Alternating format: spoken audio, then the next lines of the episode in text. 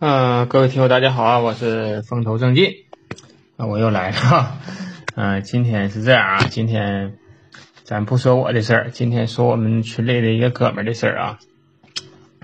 啊，我自己有一个群，挺有意思啊，这群里人不多，三十来人，有一个叫老梁的哥们儿啊，前几期在那个在节目里说过他啊，我说他的故事吧。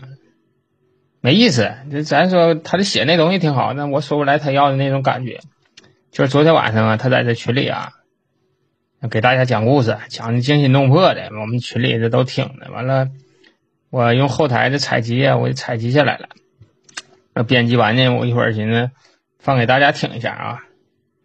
嗯，希望说大家能够记住老梁这哥们儿，他。我让他录音，他还不录，你就搁群里这么一条一条这么说，他挺能说，昨天听到半夜的。然后是这样啊，这个浮生杂记啊，我可能说以后只有说关于自己这个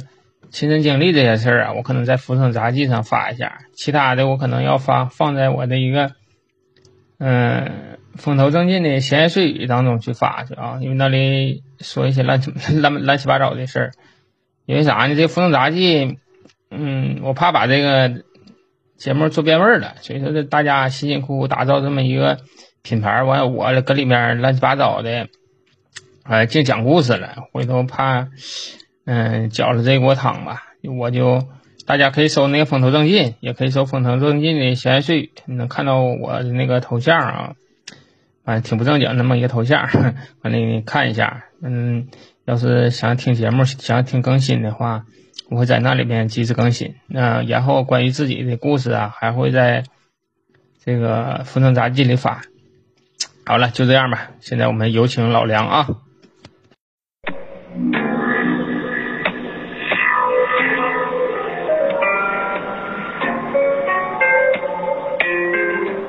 先放一个音乐的前奏啊。呃，我被劫呢是在二零零四年十一月份，但具体的时间我记不清了。但是那一天是阴历的十月一，是那种十月一送寒衣的那个季节，这个我记得很清楚。好像是二零零四年十一月四号，呃，好像是因为这个我曾经查过，但是我现在记不清具体的时间，但我知道那天是阴历的十月一。这个呢是原计划，是公司派我去山东临沂，下面有一个沂水县，呃，沂水县有一个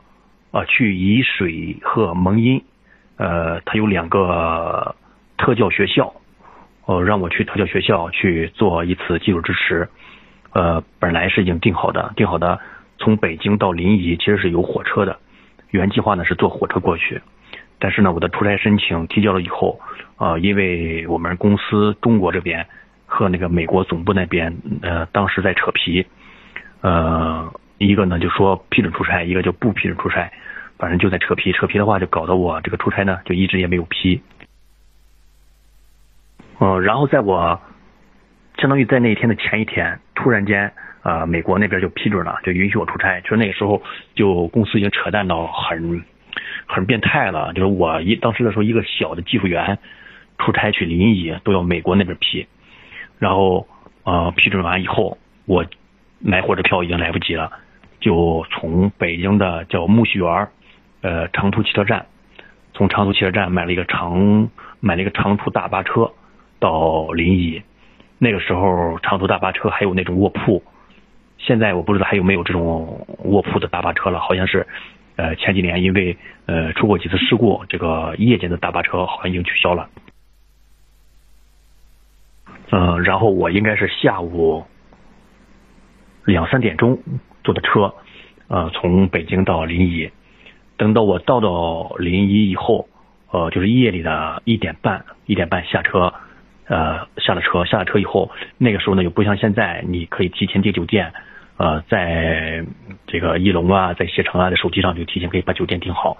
然后就去了也可以住。但是那个时候，呃，下了车以后还要拉着箱子在呃街上去找酒店。呃，然后呢，去找酒店的时候呢，呃，因为很火车站附近都是那种小酒店，我们的出差标准又很低，所以那时候你去那个小酒店去敲门的时候，很多酒店早就关门了。嗯，我去过几个小的招待所，基本上都是呃服务员在那个前台那儿把三个椅子并上，在椅子上睡觉，然后有个看门的老大爷就在门口这边啊椅子上睡觉，就是你一敲门，呃他们也听不见，他们那个门呢就从里边锁上，所以说我找了有三四个酒店都都叫不开门，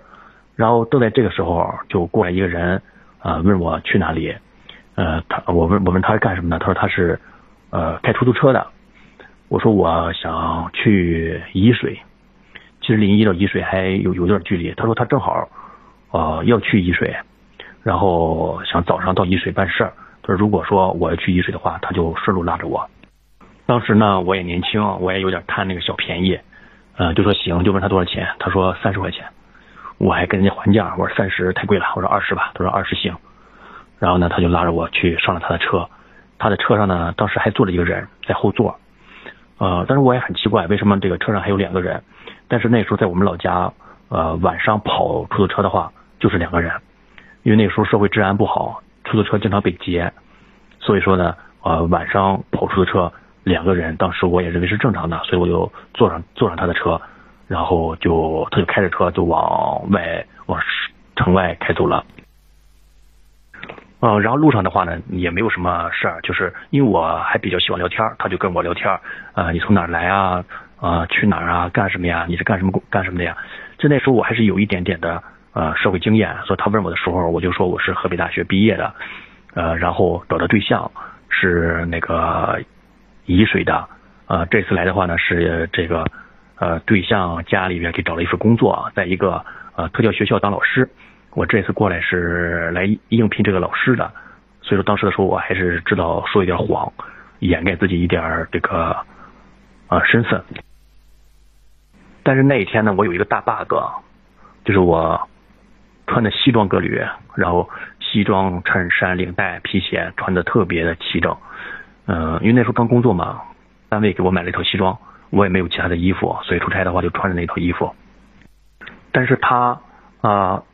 开车拉着我，过了一会儿就从公路上就转到那个小窄的公路上去了。我也很纳闷，我为什么走走小路啊？他说走这个小路的话要近，嗯，好几十公里，这个要快。我也也没想什么，啊，就顺着他就走了。然后走走走，啊，走就走到了那个叫做颐和大坝。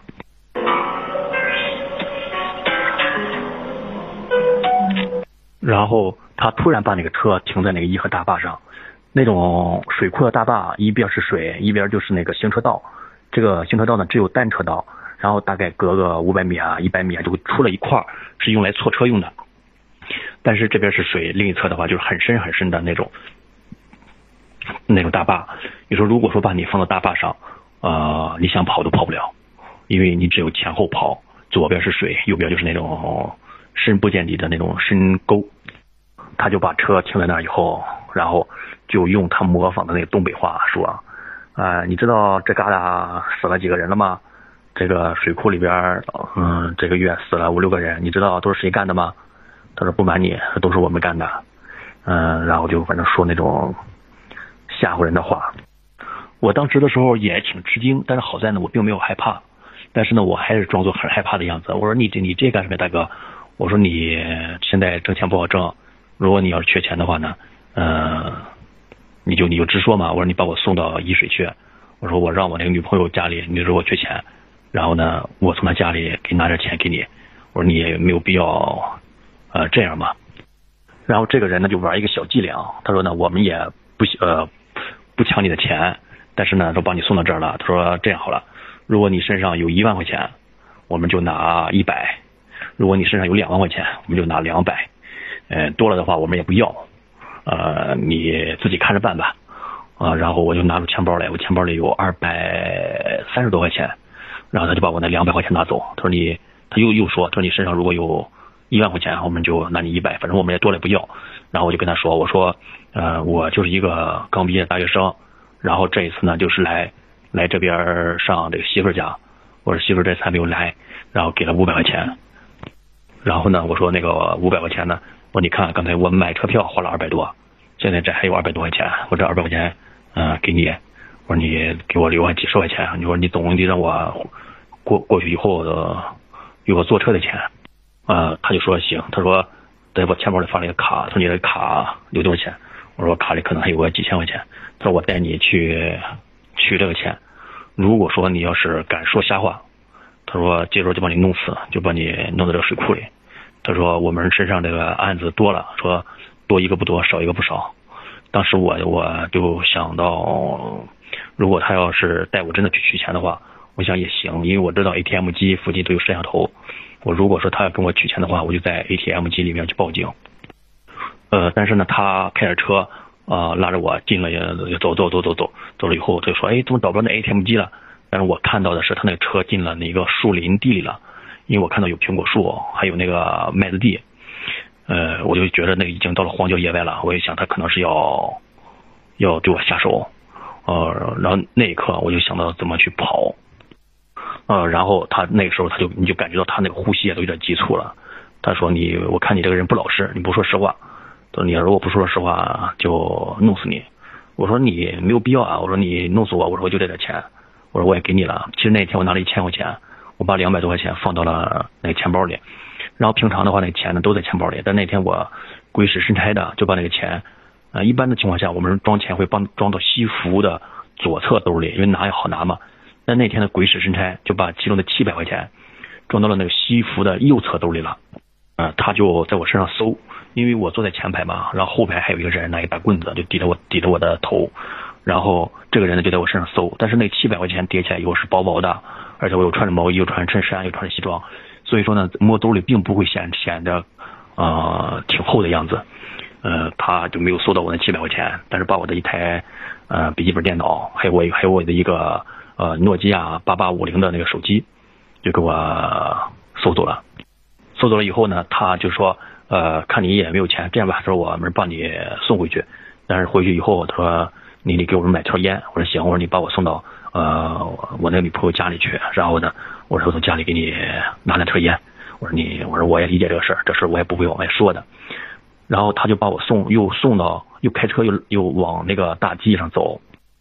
其实那一刻的时候，我心里就有点紧张了，因为我感觉他可能要是把我弄死，然后扔到那个水库里。所以说呢，我就那个左手悄悄的从这个身，从这个，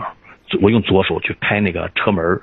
那个，但是我轻轻的扳了一下，我想把车门扒开以后，从车上跳车走。但是我轻轻的扒了以后呢，我发现那个车中控锁已经锁了，我开不开那个车门，我也不敢做那个大的反抗，我怕把他们激怒，他们再弄死我。然后往那个途中走的时候呢，呃，我我那个时候开始担心，担心什么呀？呃，担心后座上那个人，呃，拿个绳子从后面一套，套到我脖子上，然后那样的话我就呃没有没有办法挣扎了嘛，所以说我那个时候就把那个左手呃张开护在脖子前面。呃，就想着如果说他在后面拿个绳子去勒我的话，就正好勒到我那个手上，我这样的话呢，我还可以挣扎，还不至于勒直接勒到我脖子。呃，然后呢，我那个左边那个兜里有一有一个签字笔，我就把那个笔帽吞掉了，然后攥在右手里，然后左手就护着脖子，右手拿着那个签字笔。我当时想的是，如果他们下呃对我下手。我就拿这个签字笔，就使劲扎那个司机的那个人的眼睛。当时我还仔细看了看，怎么着能一下一一签字笔就扎到那个人身上。嗯，其实，在这个过程中，我也想去使劲把那个人的方向盘去打一下，啊，把那个车给开到那个水库里。我当时想的就是，如果不行，就跟他们同归于尽。但是呢我想了想，如果说我要是呃使劲去打那个方向盘，他可能因为那车速并不快，他可能就一下就一脚刹车就刹那儿了。嗯，也有可能就是我的反抗可能会呃引起他们恼羞成怒，有可能就会呃杀人灭口，呃，所以说呢，我就一直想着，如果说他们不动，我就不动；如果他们动的话，我再去跟他们呃殊死一搏。所以我就一直是右手转的那个签字笔。然后在这个过程中，因为我那个银行卡不是被他们呃抢走了嘛，但是呢，银行卡其实在我还在我手里拿着，呃，我怕他们拿着我这个银行卡去那个 ATM 机上取钱。然后这时候一看呢，才发现我那个箱，我拉了一个拉杆箱。都是我那出差的里面有设备啥的，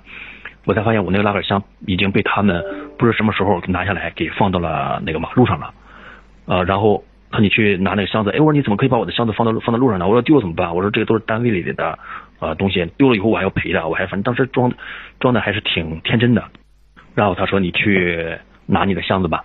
然后我我一看那个，呃，我说行，我就开那时候就能打开车门，然后我下去拿箱子去了。等我走到我那箱子那儿，就那时候我那箱子离着他那车大概有二十米吧。我出拿出我的箱子，然后就看到那个车急非常快速的就倒车，然后扭头就跑掉了。其实那个车一跑的时候，我心里边反而呃安全了，因为我知道我已经脱离了，呃，他们跑了，呃，只是抢走了我呃一台笔记本电脑，呃，一个诺基亚的手机，呃，二百块钱。但是他们走了以后，就是我只要不在车上，我就没有危险了嘛。呃，那个时间大概是凌晨的三点左右，呃，三四点钟吧，呃，伸手不见五指，然后还非常非常的冷，然后你只能听到那个颐和，就那个颐颐湖那个颐和的。呃，水库里面那个水，那风一吹，那种大浪的声音，嗯，尤其是在那种野外，那种声音听着非常非常清晰。然后周围一片的寂静，漆黑一片，只有远处不远处，远处有那么几个小小的灯。然后我就正了正神儿，然后就拉着我的拉杆箱，啊，就往往那个远处走，就是往他那个人逃我走的逃走的那个方向的相反的方向走。哎，我正走的时候，因为那个颐和颐和水库的大坝啊并不是很平，呃，应该说是跌跌撞撞的走。然后突然间，呃，看到远处有两个灯，呃，一闪一闪过来，当时就感觉很害怕。我想是不是那两个人，呃，抢了我东西以后走了一段，又感觉可能上当了，又回来追我的。然后我就把那个箱子一下拉呃拎起来，然后就开始跑。呃，那也是我这一辈子跑的最努力、跑的最快的一次。然后呢，我就拉着箱子往前跑，跑到呃大坝到到快到头了，然后就往左转，就有很多的那种烂石头，然后我就顺着那石头往那我顺石头往那走。当时我想的话，虽然那个路很难走，但是我如果也难走，他们也肯定很难走，他们追我就不好追。然后就拉着就拎着那箱子就跑跑跑的非常非常非常非常远，啊，跑到也非常累，呃，那个肺就说你呼吸的那个肺都疼的。呃，不得了，不得了的，但是也不敢停，然后实在跑不动了，就藏在一个呃大石头的后面，然后蹲下来，然后那个车因为越来越近了嘛，就蹲下来，蹲下来以后就看那个车慢慢慢慢过来，然后慢慢慢走了，但是等到那那个时候就比较天稍微有点亮了，啊，然后我才看到那个车呢是一个啊那种双排货车，不是刚才那个车，然后一下就如释重负，呃，然后就开始从那个烂石头那儿呃又往那个路上走，但是。刚才跑的时候没有没有感觉那个路很远，但是往回走的时候就感觉那条路啊太难走了，全是烂石头，高高低低，哎呀，简直那脚都没有地儿踩。嗯，当时的时候还真想笑，就觉着妈的，早知道要要是知道这个不是那个人，我跑那么远干啥？然后再往回走的那条路，这个感觉那条路又远，呃，不是又长又难走，然后又坑坑洼洼的，就因为都是烂石头嘛，所以拎着箱子又深一脚浅一脚的又回到那个路上。然后顺着这条路再走的时候，啊，你就感觉眼前其实就那条路，但是，呃，我现到现在印象也很深。我因为我一脚踩空了，踩空的一瞬间就感觉眼前，就感觉好像头顶突然间一亮，那种一亮呢，就是像我们过年的时候突然间有人放那个呃礼花弹，呃，突然间把那个天照亮那种感觉，一亮那一亮的时候，我就就一下站住了，啊，我才发现我已经走到头了。如果那当时没有站住，再迈一步下去。呃，我这个人就会从那个大坡上踩呃踩空跌下去，呃，如果跌下去的话，那真的就是非死即伤，因为那个很高很高，地下底下都是烂石头。但是突然间那个脑海里一亮，我就停住了。呃，我停住以后，呃，就就把腿收回来，然后才知道啊需要左拐了。我我到现在我也不知道啊，那次是因为我这个走神了，没有看到路，还是说啊原本我应该踩下去，但是呢有。上天菩萨救我，让我在那个一瞬间，嗯，看到了路。反正我没有踩下去，然后又转过来，转过来看到远处有一个小工厂，我就去那个小工厂敲那个门。然后呢，妈本来那个一敲门啊，那个门房里的那看门的灯亮了，但是我敲了敲，我就看到那那看门的趴在窗户看了看，然后把所有的灯全关掉了。妈的，我当时感觉真他妈胆小鬼。然后我就拉着箱子继续往前走，反正就是那种乡间的小路吧，就是弯弯绕绕，弯弯绕绕。然后就就进到了一个村里，呃，前几天呢，我在那个百度地图上就搜这个村子，我竟然搜到了这个村子叫廊坊崖村，现在还是那个温泉旅游胜地了。但是我当时去的时候还真的不是旅游胜地，就是那种临沂，大家都知道那种革命老区，那种临沂老区里边的那种普通的小山村。然后我就在那个村里走，然后看到有一家那个大门是敞开的。我就拉着箱子进去了，正好有一个老大娘在做饭，啊，然后我就跟那老大娘说，我说大娘，啊大娘，因为那时候好像就早上快五点了，呃天蒙蒙亮，啊大娘就看到我很很惊讶，哎，他说那意思就怎么了？因为这个农村里边都是这样，他醒了以后第一件事就是把大门打开就开始做饭。他说怎么了？我说我在你们那边那边被人家抢了，然后现在什么都没有。我说我想打一个电话，呃给家里打一个电话，然后那个。他那个大娘家也没有电话，大娘就很着急。当时的时候就能看出来，对我也很心疼。然后他就问我，那些人们打我没有？我说没有打。他说那些人有没有拿刀扎你？我说我也没有没有扎我。我说他们就抢走了我的呃电脑、手机，还有二百块钱，别的东西都没有。我说那那大娘就说就如释重，他娘也是有点那种如释重负啊，就说呀那就好那就好。他说他们前一段他们有几个人出去。呃，做生意路上遇也是遇到被人被遇到打劫的了，呃，他们管那个打劫叫砸了。我现在想想，就是那种砸明火，砸明火那个砸，可能就是他们说的这个砸。呃，他说他们有人出去做生意带着钱，路上被人砸了，啊，那个人呢舍不得钱，啊，就不给不给钱，然后那一帮那那几个人就把这个人捅了好几刀，然后把钱也抢走了。现在这个人还在医院里边待着，说人还没有醒过来。这个大娘就看了看我，就就是就是看了看我周围的身上，就是看的很，哎，说人没说人没事就好，人没事就好。他说是，嗯，说东西丢了都没事。呃，当时我没有心思跟他说这些东西，我说我，啊，想打个电话。嗯，他说呀，我家没有电话，那这样吧，我带你去打电话。嗯，你们没有在农村待过啊，其实，在农村待过的话，呃，最温暖、最温暖、最温暖、最温馨的地方，就是那个灶台旁边，因为周围都是暗的时候，都是黑的时候，那灶台里边。呃，有火，呃，有光，你就会感觉到温暖。呃，我那时候真的很想坐在那个灶台旁边烤火，因为真的很冷。因为那个农历的啊十月一，因为那时候是那叫什么十月一送寒衣嘛。你想那个逝去的先人都要送寒衣了，嗯，所以真的很冷很冷的。然后他说，我都也他也没有来得及在那个灶台边啊取一会儿暖，他就说我带你去打电话吧。啊，那个村里还真的不错啊！村里只有两两个人家有电话，一个呢是他们的村支书家，另一个人呢是那个父母在外面做生意，家里只有两个小孩那个大孩子十一岁，小孩子八岁。他家有电话，是因为那个父母在外面做生意，要经常往家打电话。我现在好感觉好奇，好好厉害，那个小孩十一岁，兄弟两个独自在家，然后哦，我想想也也也挺厉害的。然后他就那个。呃，老大娘就带着我就找到那家，就敲开门，把那小孩叫起来，就说：“哎，他家他说这个人让人给砸了，啊，用你们家电话打一个电话。”让那小孩说行。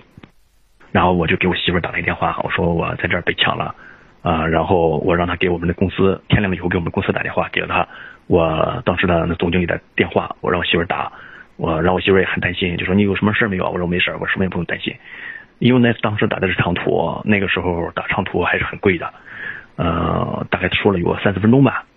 呃，打完以后，然后又打了一个幺幺零，打完幺幺零，然后那警察问我在什么位置，我也说不清嘛，就那个小孩儿，呃，跟那个幺幺零说的在什么什么位置，嗯，然后打完以后，我就跟那小孩说，我说我给你钱，然后我就从那个钱包里，因为我钱包里边不是还剩下啊三十块钱嘛，那个二百三十多，那个人又抢走两百，还剩三十块钱，啊，有一张二十的，有一张十块的，我就拿出那个十块的来。就给那个小孩我说给你十块钱，然后你你你们想象不到，然后我拿出这个十块钱来以后，呃，这个大的小孩跟这个老大娘的表现，这两个人，这个大娘就说，哎，你不要给他这么多钱，你不要给他这么多钱，他们就感觉我打那个电话给他们十块钱太多了，他说你不要给他这么多钱，我当时都觉得你不要说要十块钱了，要一百块钱我也给啊，然后我说我就跟那那小孩，那小孩也也也特别可爱，那小孩说你给我八毛钱行了。我去哪儿弄八毛钱啊？我就说就给你十块钱吧。其实，在这个时候还是要大方一些，因为大方一些，那大娘，呃，至少那些孩子也乐意乐乐意帮助你嘛。然后大娘也觉得你很很大方。这打完打完了电话还不错，这大娘就回家了。我就在那等着，大概过了十几分钟，就来了一辆警车。然后这个警车来了以后，就带我去那个被抢劫的地儿，就拉着我就过去看。然后就过去看了看，看了看，那也没那时候天都亮了，大概六六六七点钟了。啊，也没有什么了，然后就开始有人在那大巴上人来人往走，就问了问我这个情况，也没有什么。他说你想去哪儿？我说我想去沂水。嗯，他说那你怎么走啊？我说我现在身上没有钱了，也买不了票。其实我兜里还有几百块钱，但我就不说嘛。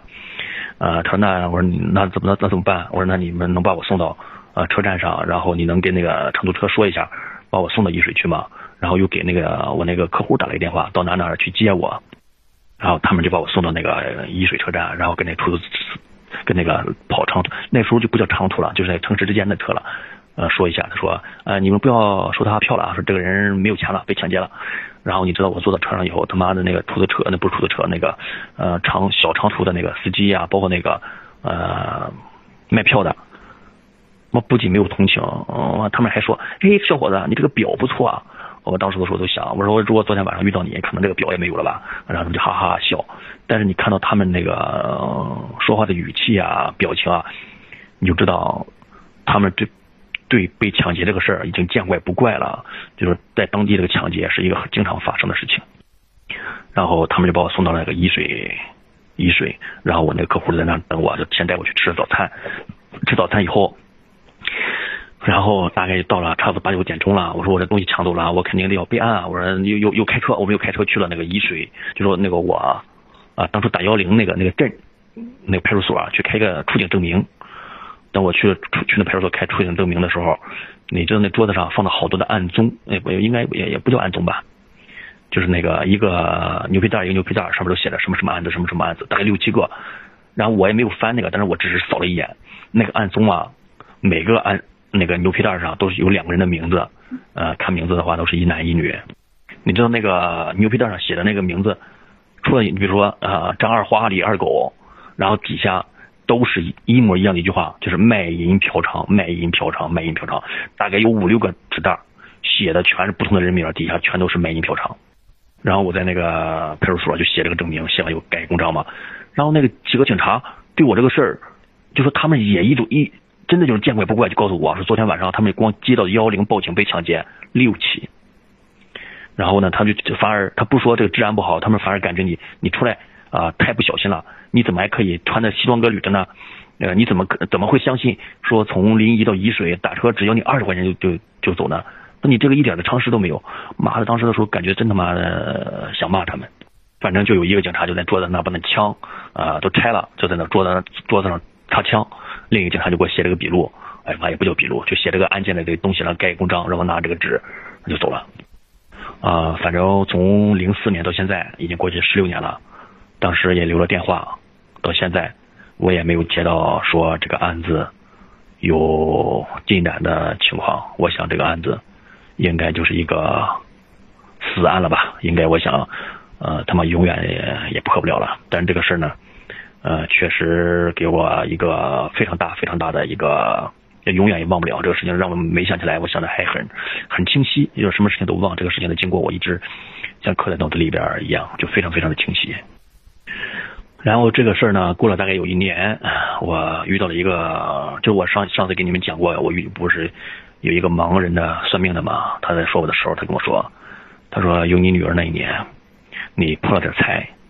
我当时就很奇怪，我说我女儿那年破了什么财？因为我女儿就是零四年出生的嘛。后来回来以后跟我妈说，我说说我那个有女儿那年破了点财，我说破什么财了？我没想不起来啊。然后我妈说，你上山东被人打劫，那不就是破财吗？啊，后来就啊，对对对，我说我去山东打出差那次被打劫了，那个也算应该是就是破财。就说现在来看的话，那个应该算是我命中的一劫。呃，好在就是有惊无险，什么事都没有。现在想一有很长一段时间都挺害怕的，但现在想起来这个事情可以当故事说了，不害怕了。呃，这个事给我造带来的一个很大很大的一个教训，就是在出差的时候啊，无论出去是多么这个正式的会议。我西装放在箱子里，呃，我也不会穿在身上出去了，呃，身上就是在路上一定穿的要多随便有多随便，呃，到了酒店该要再换衣服，路上就是永远也没有穿的穿过正式的衣服，甚至说连那种呃商务装都没穿过，好吧，然后这个故事就分享到这儿。其实这个故事我一直想写出来，但是我感觉呃写不了那么惊心动魄。其实真正的实际情况是惊心动魄的。因为你真的不知道后面的十分钟是什么情况，呃，因为你被劫持这个情况，呃，谁也没有剧本，你也不知道结果会是什么。但是那个时候我知道的一件事情就是不激怒他们，配合他们，啊，保证人生，保证呃个人的最大的安全，能跑就跑，呃，不给他们带来威胁，也不说一些威胁的话。我想这个也应该是我当时能够全身而退的一个原因。啊，老梁这哥们儿挺有意思啊，他的故事还会有，陆续都会有，但是他挺气人，哎，他就不自己录，他就这个群里这么一条一条这么说。我这个采集这个事儿也挺费劲，但是我征求他同意了啊，我跟他说了，我说老梁，我这个采集出来发一期节目行不行？他说行。这个你现在听到的声是我加了变声器的啊，所以说原来的这个声音比这要好一些。普通话相当标准，嗯，我为了不给人添麻烦吧，我就加了个变声器，嗯，语速让我加快了点啊，所以说大家听起来，嗯，应该会很好吧，嗯，他讲故事比我强，人家逻辑性讲的特别好，而且一些小细节特别到位，嗯，希望说以后老梁能多讲多讲一些故事，然后我有空我就采集下来给你发上来，大家都听一听啊，一起乐呵乐呵。好了，就到这里，再见吧。